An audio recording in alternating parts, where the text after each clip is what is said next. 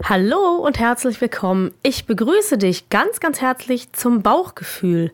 Das ist dein Podcast für eine alltagstaugliche, gute Ernährung mit Genuss.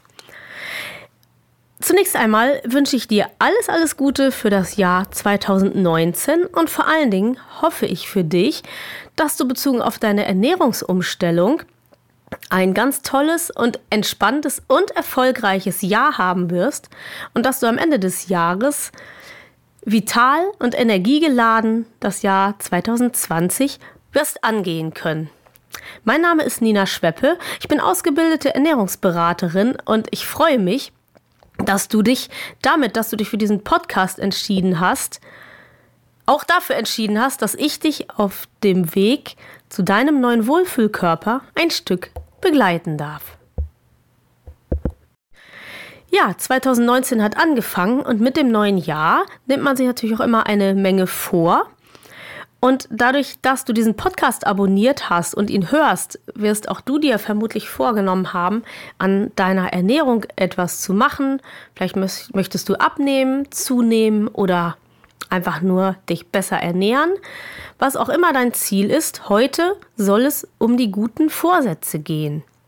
Und ich möchte mit dir besprechen, wie du das hinbekommst, die Sachen, die du dir vorgenommen hast, auch zu erreichen und das, was dafür nötig ist, auch durchzuhalten.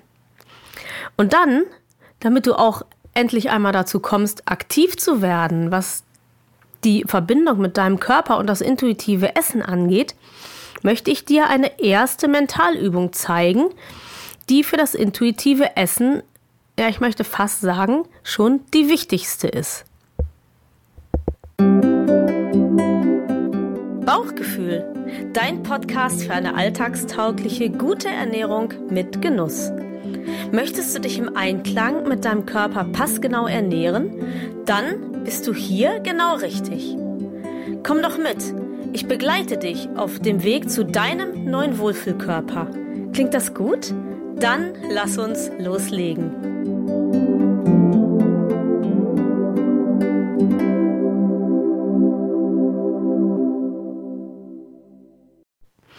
Ja, gute Vorsätze, die sind eigentlich dazu da, dass man sie sowieso nicht einhält, heißt es. Der Volksmund sagt das so. Und in den meisten Fällen, wir alle kennen das, glaube ich, ist es auch tatsächlich so. Man nimmt sich das vor und man schafft es dann doch nicht.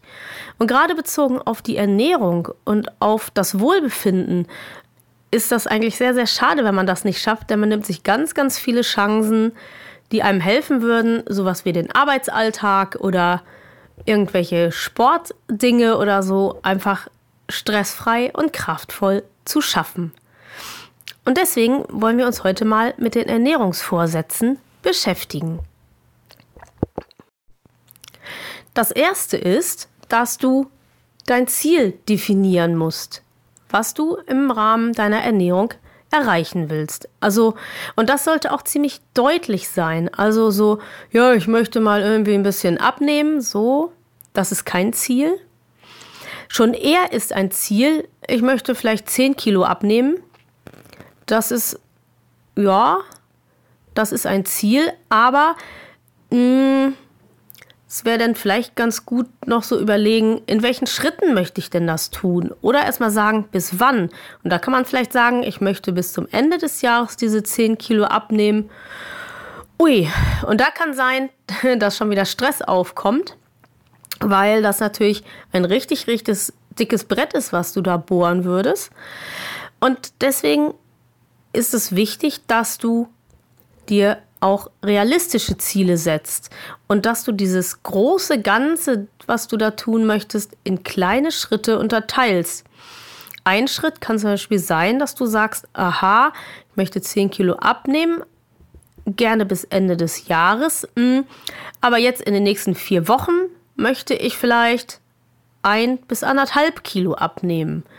So, und schon siehst du, dass das eine Aufgabe ist, wo du denkst, aha, das ist in Sicht und das ist vielleicht auch realistisch und ich, das ist ein überschaubarer Rahmen. Also, es wird ein großes, ganzes Ziel geben und ganz, ganz viele kleinere Teilziele, in die das eingeteilt wird. Das ist erstmal, denke ich, Ganz wichtig, um sich so den ersten Druck und Stress zu nehmen. Die zweite ganz, ganz wichtige Sache ist, dass du jede Art von Ernährungsstress vermeidest. Durch welche Faktoren Ernährungsstress aufkommen kann, das erkläre ich dir gleich. Ähm, zunächst einmal möchte ich dir sagen, was am Stress das Problem ist. Nämlich, dein Körper fängt an, Cortisol auszuschütten. Cortisol ist ein Stresshormon und dieses Stresshormon verhindert jede Art von Fettverbrennung. Das passiert deshalb, weil der Körper sich sagt, aha, ich habe Stress. Stress, es könnte sein, dass ich in irgendeiner Form fluchtbereit sein muss oder aggressionsbereit, weil ich mich vielleicht verteidigen muss oder irgendetwas. Und um das tun zu können, muss ich Energie vorrätig haben. Und diese Energie, die bevorratet der Körper in Form von Fett. Und wenn jetzt das Cortisol die Fettverbrennung verhindert, dann, zumindest wenn du abnehmen möchtest, hast du schlechte Karten. Du wirst kein Gewicht verlieren, wenn du kein Fett verbrennst. Also schon erstmal deswegen Stress vermeiden, damit die Cortisolausschüttung möglichst niedrig bleibt. Wie ist das jetzt aber mit dem, was ich eben Ernährungsstress genannt habe? Was kann diesen Ernährungsstress verursachen? Da können die Faktoren sehr, sehr vielfältig sein. Punkt 1 kann zum Beispiel sein, dass du eine Diät machst mit ganz strengen Vorschriften. Zum Beispiel Diäten, die dir sagen, du sollst möglichst wenig Fett essen oder möglichst wenig Kohlehydrate. Dadurch kannst du in deinem Körper einen Mangel verursachen und dieser Mangel, der führt zu Heißhunger, ähm, den du nicht willst, weil du dich dann praktisch nicht mehr sinnvoll ernährst, sondern weil dein Körper dann nur noch haben will, dass du möglichst viel Fett oder Kohlehydrate zuführst in dem Moment, wo du das dann vor dir hast. Und diese Heißhungerattacken sind auf jeden Fall zu vermeiden. Außerdem führt eben ein Mangel zu Stress, weil dein Körper bestrebt ist, dass du dir jetzt bitte ganz schnell Fett oder Kohlehydrate beschaffst. Also Mangel ist auf jeden Fall zu vermeiden. Ernährungsstress kann auch ausgelöst werden dadurch, dass du zum Beispiel dir sagst, oh, ich will jetzt unbedingt ganz schnell ganz viel abnehmen. Und dann gehst du auf die Waage, jeden Tag, vielleicht sogar mehrmals am Tag. Und das wird dich unglaublich frustrieren, weil nämlich dein Körper so schnell überhaupt gar nicht an Gewicht abnehmen kann, wie du dir das vielleicht wünschst. Und dieser Frust kann auch wiederum ein Stressauslöser sein, der nun wiederum eine Cortisolausschüttung nach sich zieht. Deswegen, also wenn du schon meinst, dass du dich unbedingt wiegen möchtest, dann such dir einen festen Tag dafür und mach das morgens nach dem Aufstehen, damit du immer ähnliche Bedingungen hast. Mm, dennoch, eigentlich würde ich vom Wiegen völlig abraten, zumindest habe ich das auf Empfehlung auch so gemacht. Ich habe irgendwann aufgehört, mich zu wiegen und habe gemerkt, wenn ich mit meinem Körper gut im Kontakt bin, dann spüre ich auf einmal, zum Beispiel an meinen Kleidungsstücken oder auch daran, dass ich mich vitaler und energiegeladener fühle, dass ich tatsächlich an Gewicht verloren habe. Und es gibt Situationen, zum Beispiel bei mir ist das so, ähm, ich muss mich aus medizinischen Gründen zwischendurch mal wiegen, weil ich für eine Untersuchung mein Körpergewicht wissen muss. Aber wenn du das nicht musst, dann empfehle ich dir, möglichst gar nicht mehr an die Waage zu denken, dich von der Kilozahl, die du wiegst, völlig zu lösen, denn die sagt eigentlich über dein Wohlbefinden und über die Frage, wie dein Körper sich fühlt, überhaupt gar nichts aus. Und deswegen vergiss die Waage einfach und spar dir diesen Stressfaktor. Ein ganz massiver Ernährungsstress kann ausgelöst werden, wenn du sagst, okay, ich möchte mich gesünder ernähren, das ist ja erstmal was Gutes. Aber wenn du sagst, ich will jetzt nie mehr Schokolade essen oder ich will jetzt nie mehr Pommes essen, weil dann, das ist psychisch äh, so ein Ding, in dem Moment, wo du sagst, ich will das und das nie wieder, dann wirst du die ganze Zeit nur daran denken, dass du das nie, nie wieder willst. Und dann wirst du einen Heißhunger bekommen auf diese Dinge, die du dir verboten hast, dass du sie im Übermaß isst. Und deshalb, und dann wieder natürlich, du ahnst es schon, wirst du Cortisol ausschütten und dann geht das Ganze wieder von vorne los. Wenn du deine Ernährung sinnvoll umstellst, dann tu das, ohne dir Dinge zu verbieten. Du kannst sagen, ich möchte Dinge reduzieren und ich möchte ähm, das nicht mehr so oft essen oder vielleicht weniger davon. Das kannst du versuchen, aber ich auf jeden Fall Verbote haben keine Chance und eine bewusste Reduzierung hm, vermutlich hat auch keine Chance, weil du immer wieder eine gedankliche Fokussierung haben wirst auf die Dinge, mit denen du dich esstechnisch beschäftigst. Und deswegen würde ich auch an der Stelle ganz klar sagen, ähm, er legt dir möglichst keine Ernährungsvorschriften auf, die dich dazu bringen, permanent nur an die Ernährungsvorschrift zu denken. Du weißt das, mein Credo ist die alltagstaugliche, gute Ernährung mit Genuss. Und hier an dieser Stelle merkst du schon vielleicht, warum das mein Credo ist. Denn die Dinge, die du dir verbietest, die sind nicht unbedingt ähm, oder die sollten nicht zu deinem Feindbild werden, sondern die Dinge, die du dir verbieten willst oder die du einfach nicht mehr so oft essen willst, Süßigkeiten, Fast Food, ähm, betrachte sie als Genussmittel. Sag dir, dass sie nicht verboten sind, aber dass sie in deiner alltäglichen Ernährung einfach einen kleineren Platz einnehmen sollen. Wenn du gelegentlich Süßigkeiten oder Fastfood isst, dann ist das überhaupt kein Problem, auch dann nicht, wenn du Gewicht reduzieren möchtest. Such dir besondere Anlässe, zu denen du diese Dinge zu dir nimmst, aber verbiete sie dir nicht. Und jetzt kommen wir zum dritten ganz wichtigen Punkt, den ich heute mit dir besprechen möchte, weil du sollst ja ähm, dahin kommen, deine guten Vorsätze auch durchzuhalten. Etwas, was mir sehr, sehr geholfen hat, ist die 2080 bzw. 80-20 Regel. Diese Regel besagt, und das ist eigentlich etwas ähm, aus der Betriebswirtschaft, wenn du 20 Prozent an deiner Situation veränderst, wirst du 80 Prozent Erfolg haben. Änderst du gleich auf einmal 80 Prozent, dann wirst du vermutlich nur 20 Prozent Erfolg haben. Was heißt das nun übertragen auf die Ernährung?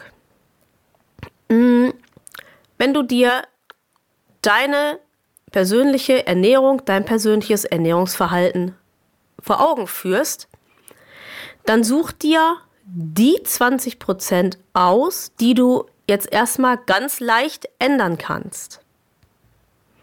Und wenn du das gemacht hast, wenn du die gefunden hast, diese 20 Prozent, die du, von denen du denkst, oh, das kriege ich hin, dann änder sie.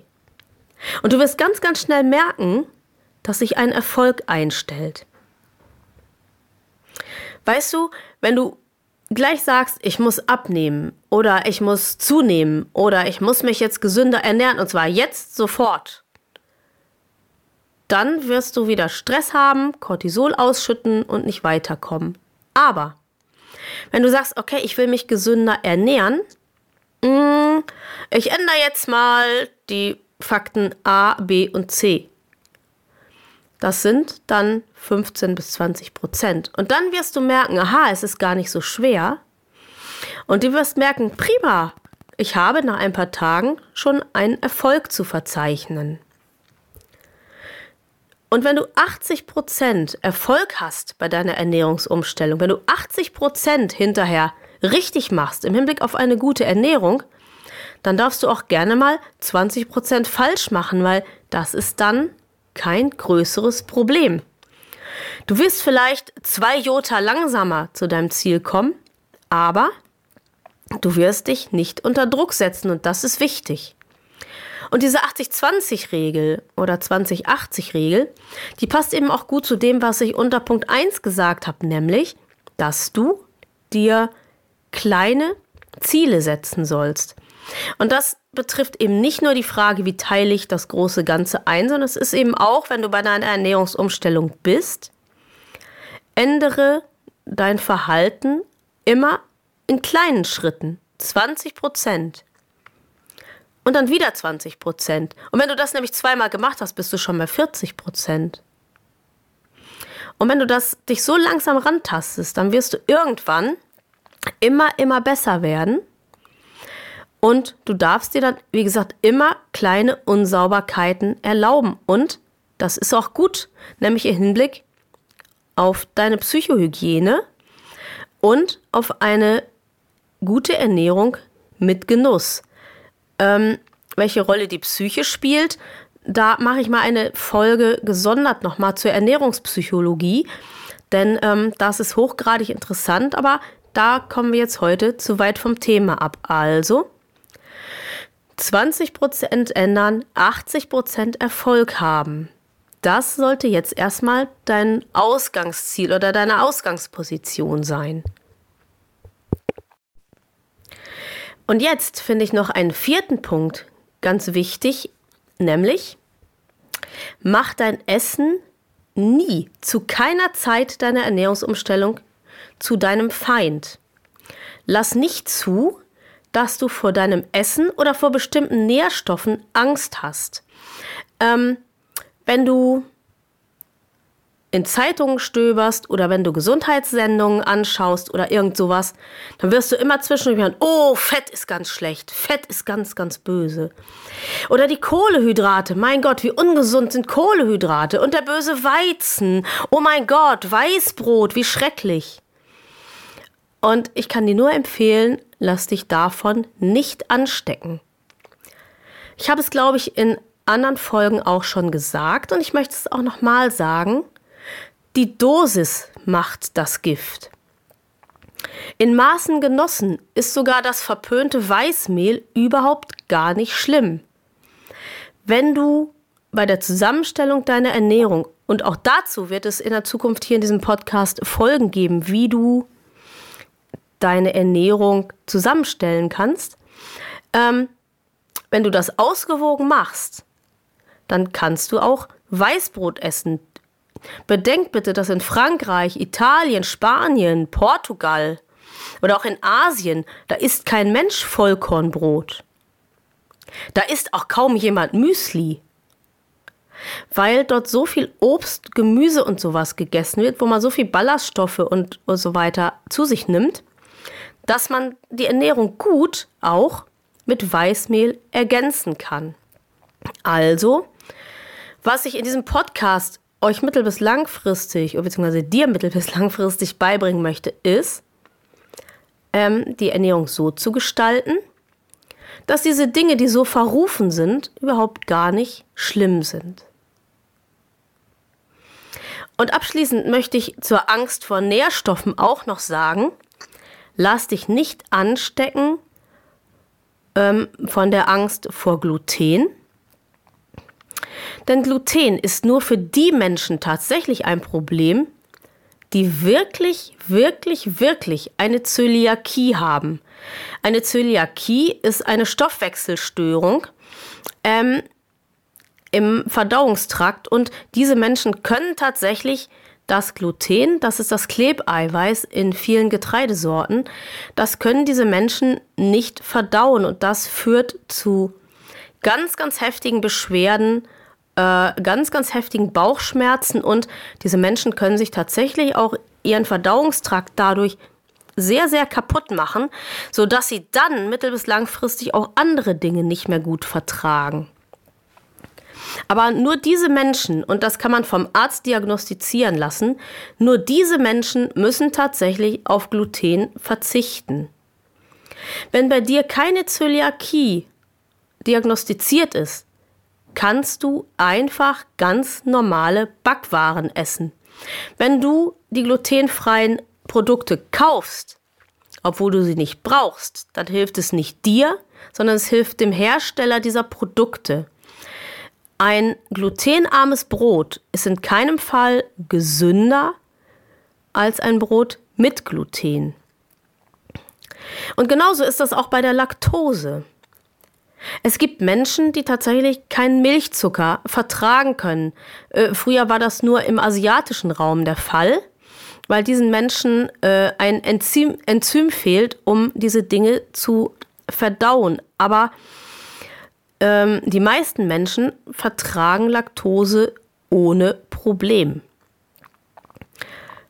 Und deswegen musst du auch keine laktosefreien Produkte kaufen.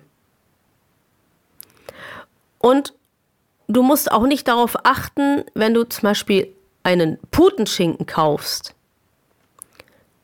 und da steht drauf laktosefrei.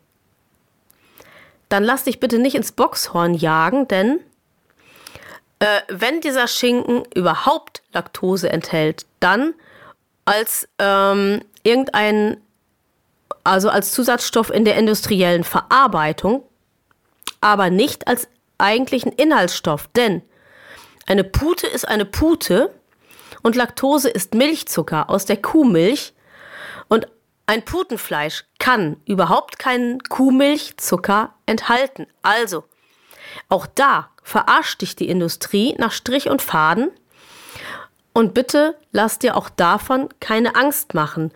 Wenn du nicht vom Arzt diagnostiziert eine Laktoseunverträglichkeit hast, brauchst du nicht auf Laktose zu achten. Und genauso könnte ich jetzt weitermachen mit der Fructose, das ist der Fruchtzucker. Also ähm, zu diesen Sachen mache ich auch noch mal extra Folgen, aber ich möchte dir nur sagen, pass auf, dass du nicht Angst entwickelst vor deiner täglichen Nahrung. Iss, was dir schmeckt und versuch mit deinem Körper in Verbindung zu kommen, um zu spüren, ob es deinem Körper gut tut. Und wenn du das nach und nach besser schaffst, dann wirst du überhaupt keine Probleme mehr damit haben, dich zu fragen, ob du nun Laktose oder nicht Laktose oder ob du Gluten oder nicht Gluten und ob du zu Fett oder zu Kohlehydratreich und so weiter isst. Vertrau auf dich und deinen Körper. Und ein letzter Punkt noch, ähm, der hat mir sehr, sehr geholfen. Wenn du deine Ernährung umstellen möchtest, dann verfahre nach dem Motto, tue Gutes und rede nicht drüber. Ähm, meine Empfehlung ist, dass du, wenn du ähm, erstmal anfangen willst, deine Ernährung umzustellen, dass du das erstmal möglichst wenig Leuten erzählst, weil du sonst Gefahr läufst, dass dich permanent jemand darauf anspricht und das wird dir Druck machen. Du kannst so zwei, drei Personen deines Vertrauens davon erzählen, dass du sagst, oh, ich möchte jetzt mich äh, besser ernähren, äh, um das und das und das zu erreichen. Aber streu es nicht in die ganze Welt, poste es nicht bei Facebook und versuch einfach erstmal so für dich zu lernen, damit klarzukommen. Anders ist das, wenn du in einer Gruppe bist, wie zum Beispiel in der Bauchgefühl-Mailingliste. Da hast du ja nur Menschen, die sich mit ihrer Ernährung beschäftigen oder die in der Liste sind, um etwas über Ernährung zu lernen. Und da ist es natürlich wertvoll, wenn du Erfahrungen teilst, wenn du Fragen stellst und so weiter. ähm, weil du da in einer Gruppe bist, die ja ähnliche Ziele erfolgt, wie du äh, verfolgt, wie du sie auch hast. Aber erzähl es nicht im Büro oder deinem Friseur oder sonst irgendwem, weil dann wirst du ständig befragt und eingeschätzt und unter Druck gesetzt werden. Und das solltest du erstmal vermeiden. Wenn du dann die ersten Erfolge hast, dann darfst du stolz sein darauf und dann kannst du dir überlegen, wie weit du die Welt daran teilhaben lässt. Aber im Anfang würde ich das erstmal ganz diskret gestalten. So, und jetzt wirst du gleich einen Thementrenner hören, der verschafft dir eine kleine Atempause, aber nur eine ganz kleine.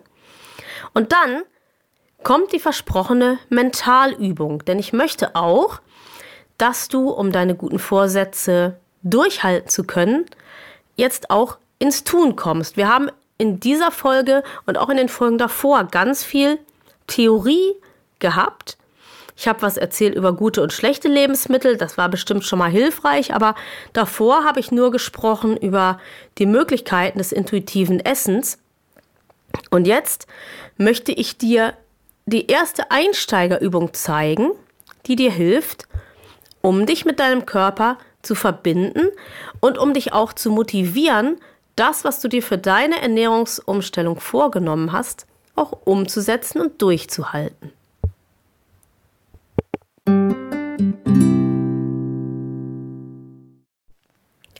So, und jetzt, je nachdem, wo du diesen Podcast hörst, wenn du natürlich gerade im Auto sitzt und vielleicht sogar selber fährst, ist es natürlich schlecht. Oder auch in der Straßenbahn oder im Bus ist, ist es sehr unruhig. Also ähm, ich empfehle eigentlich immer für diese Mentalübungen, ähm, dass du dich irgendwo hinsetzt, wo du Ruhe hast. Wenn du magst, kannst du auch die Augen schließen und äh, oder dich hinlegen oder irgendwie sowas. Aber natürlich, wenn du gerade das jetzt nicht kannst, kannst du trotzdem weiter zuhören, damit du schon mal weißt, worum es geht. Und dann kannst du ja hinterher nochmal zurückspulen und wenn du eine ruhige Minute hast, dann kannst du die Mentalübung ja so, wie ich sie beschreibe, auch nochmal durchführen. Aber wenn du jetzt schon kannst, dann machst dir bitte bequem und sorg vor allen Dingen auch dafür, dass du jetzt mal für ein paar Minuten ungestört bist damit du dich voll konzentrieren kannst. Ja, und wenn du jetzt bequem sitzt, dann versuch erstmal ein paar Mal ganz tief zu atmen und versuch einfach zur Ruhe zu kommen. Wenn du magst, dann schließt du auch die Augen und versuchst einfach mal deinen Körper zu spüren, dich zu entspannen. Und einfach ähm, den Alltagsstress abzuwerfen für einen Augenblick. Und wenn du jetzt ein paar Mal ganz, ganz tief geatmet hast, vielleicht spürst du auch, dass dein Bauch sich mit Luft füllt und wieder leert, also so sich wölbt und flacher wird. Und wenn du dich mehr entspannst, dann wirst du vielleicht auch spüren, dass dieser Atemraum, dass der größer wird und dass du das Gefühl hast, dass dieser Hohlraum, in den du atmest, dass das nicht nur dein Bauch ist, sondern dass du vielleicht bis in deinen Brustkorb sogar hoch bis zum Hals Luft einfüllen kannst in deinen Körper.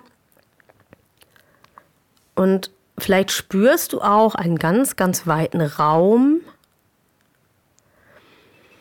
der dir ganz, ganz viel Möglichkeit lässt, ähm, dich anders auf dich zu konzentrieren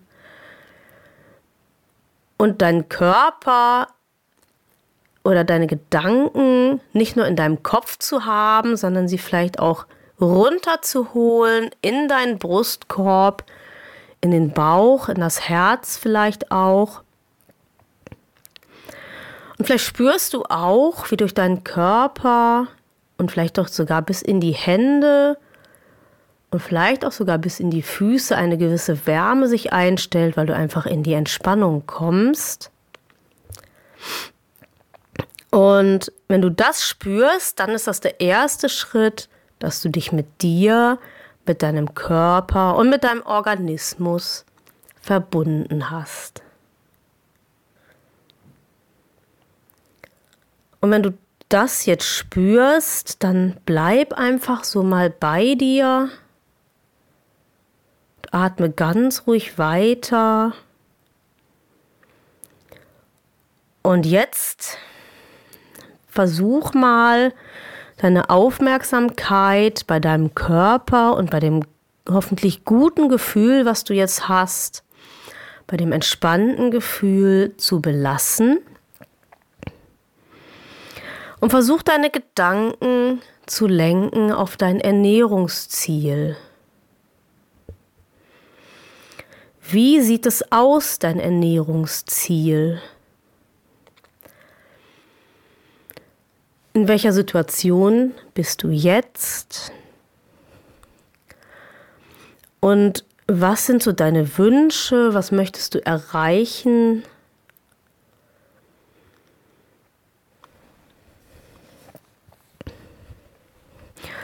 Und wenn du dir deine Situation, so wie sie jetzt ist, verdeutlicht hast, dann stell dir vor,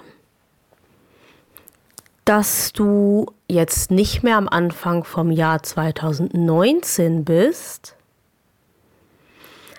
sondern du bist am Anfang des Jahres 2020. Du hast jetzt ein Jahr Ernährungsumstellung, ein Jahr intuitives Essen, ein Jahr guten Kontakt mit deinem Körper hinter dir und jetzt versuch dir vorzustellen, wie das sein wird. Vielleicht spürst du, dass dein Körper sich anders anfühlt. Vielleicht spürst du, dass du viel, viel mehr Energie hast.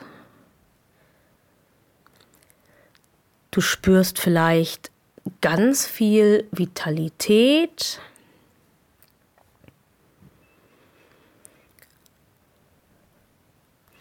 Und versuch mal für möglich zu halten, dass du auch dein Leben verändert hast mit der Veränderung dieser Vitalität deines Körpers, indem du ein Stück deiner Ziele erreicht hast, wenn du abnehmen wolltest, dann fühlt sich dein Körper schlanker an, vitaler, drahtiger.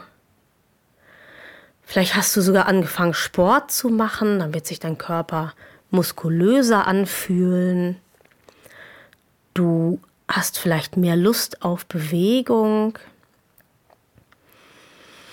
Wenn dein Ziel war, weil du untergewichtig bist, zuzunehmen, dann hast du vielleicht oder bestimmt hast du zugenommen und deswegen wirst du dich energiegeladener fühlen. Auch du wirst mehr Lust auf Bewegung haben. Und versuch dir mal vorzustellen, welchen Aktivitäten du nachgehen wirst, wenn du dein neues Körpergefühl, wenn du deinen neuen Wohlfühlkörper hast oder wenn du ihm ein Stück weit näher gekommen bist. Wie wird das sein? Wo bist du? Was wirst du tun? Bist du vielleicht irgendwo am Strand? Vielleicht bist du am Strand im Winterurlaub irgendwo in der Karibik, wo es warm ist. Oder vielleicht bist du im Winter irgendwo im Schnee aber du hast vielleicht ganz tolle neue Klamotten an, vielleicht hast du dadurch, dass du dich besser fühlst, andere Farben gewählt. Oder vielleicht traust du dich auf einmal, dich wieder figurbetonter anzuziehen. Oder vielleicht hast du auch einfach Lust, mit einem anderen Gesichtsausdruck durch die Welt zu gehen. Vielleicht lächelst du viel mehr, weil du dich besser fühlst. Und vielleicht spürst du auch, dass die Menschen anders auf dich zugehen. Und vielleicht spürst du auch oder vielleicht erlebst du auch, dass Menschen dir Komplimente machen, dass sie sagen, wie toll du aussiehst oder vielleicht wie entspannt du bist oder wie gut es ihnen tut, dass du so vital bist und dass du deine Energie in positiver Weise auch an deine Umwelt weitergibst. Und jetzt bleibst du einfach einen Moment nochmal bei dir und visualisierst dir, also stellst dir vor, mach dir deutlich, ähm, wie das ist im nächsten Jahr 2020, wie du dich da fühlst, was da für dich passiert.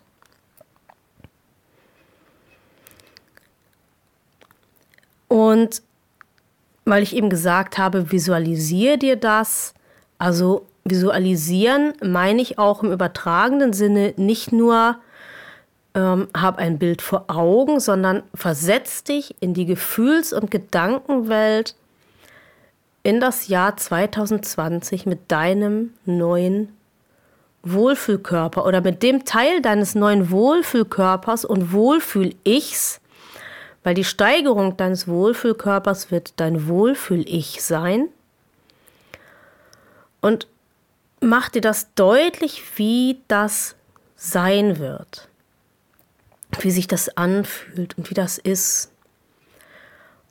Und freu dich an dem Neuen, was da ist, an den neuen Aktivitäten, die du dir zutraust, an dem neuen Lebensgefühl, was du hast.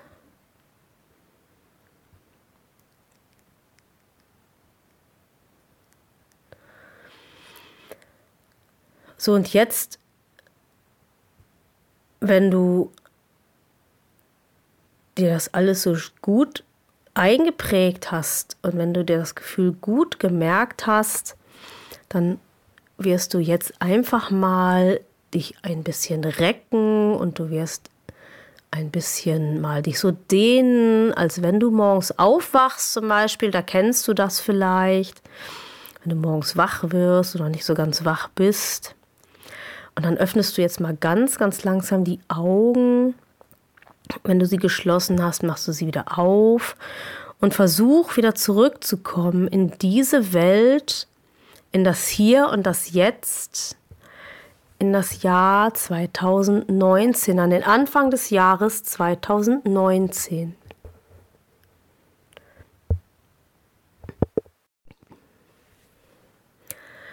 Ja, und wenn du jetzt wieder zurück bist, hier im Hier und Jetzt und bei mir sozusagen, ähm, dann hoffe ich, dass dir diese, Vita äh, diese Vitalübung, dass dir die gut getan hat, diese Mentalübung. Ähm, und dass du ein ganz tolles Bild von dir hast schaffen können, wie das sein wird im nächsten Jahr, wenn du ein Jahr weiter bist.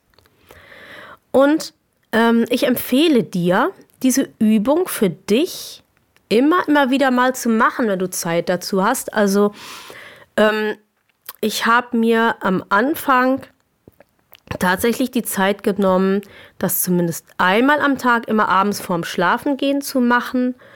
Ähm, manche Leute schaffen das sogar auch morgens und abends. Und gerade am Anfang ist es ganz wichtig, dass du diese Übung oft machst, ähm, damit du dieses Gefühl verinnerlichst, damit du das, was du 2020 haben möchtest, haben wirst, was so deine Vorstellung ist, damit du dieses Bild in dir hast und damit du dich freuen kannst, weißt du, auf deinen neuen Wohlfühlkörper und auf dein neues Wohlfühl-Ich. Denn das wird dich motivieren, jetzt mit den guten Vorsätzen, mit der Ernährungsumstellung anzufangen und sie dann auch durchzuhalten.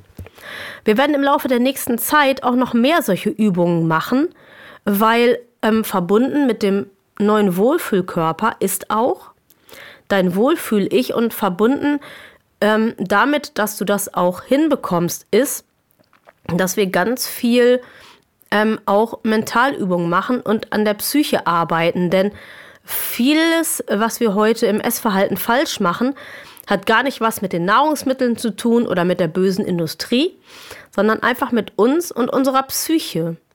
Und auch das werde ich in den nächsten Folgen weiter abarbeiten und bearbeiten mit dir.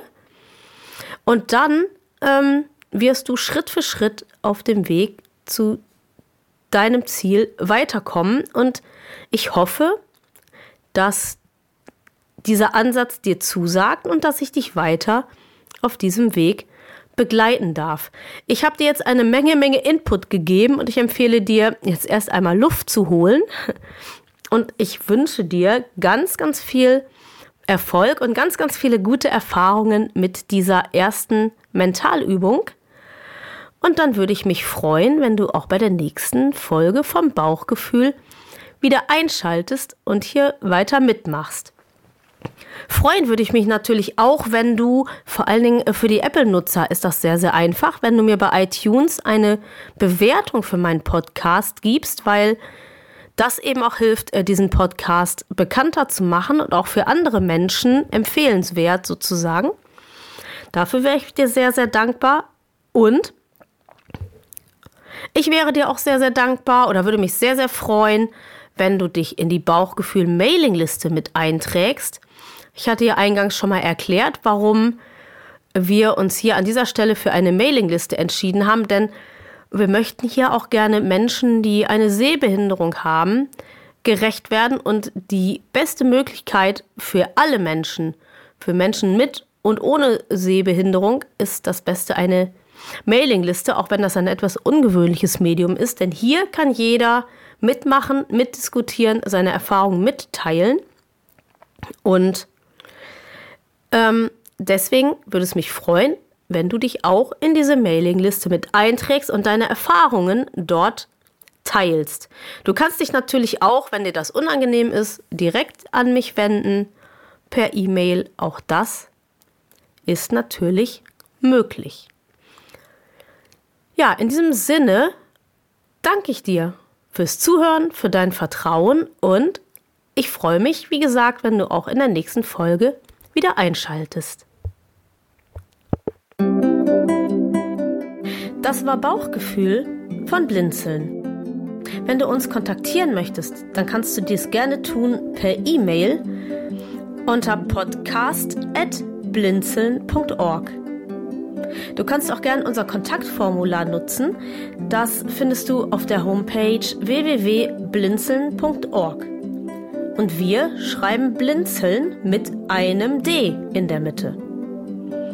Möchtest du uns vielleicht einen Beitrag für den Podcast auf den Anrufbeantworter sprechen? Auch das ist kein Problem.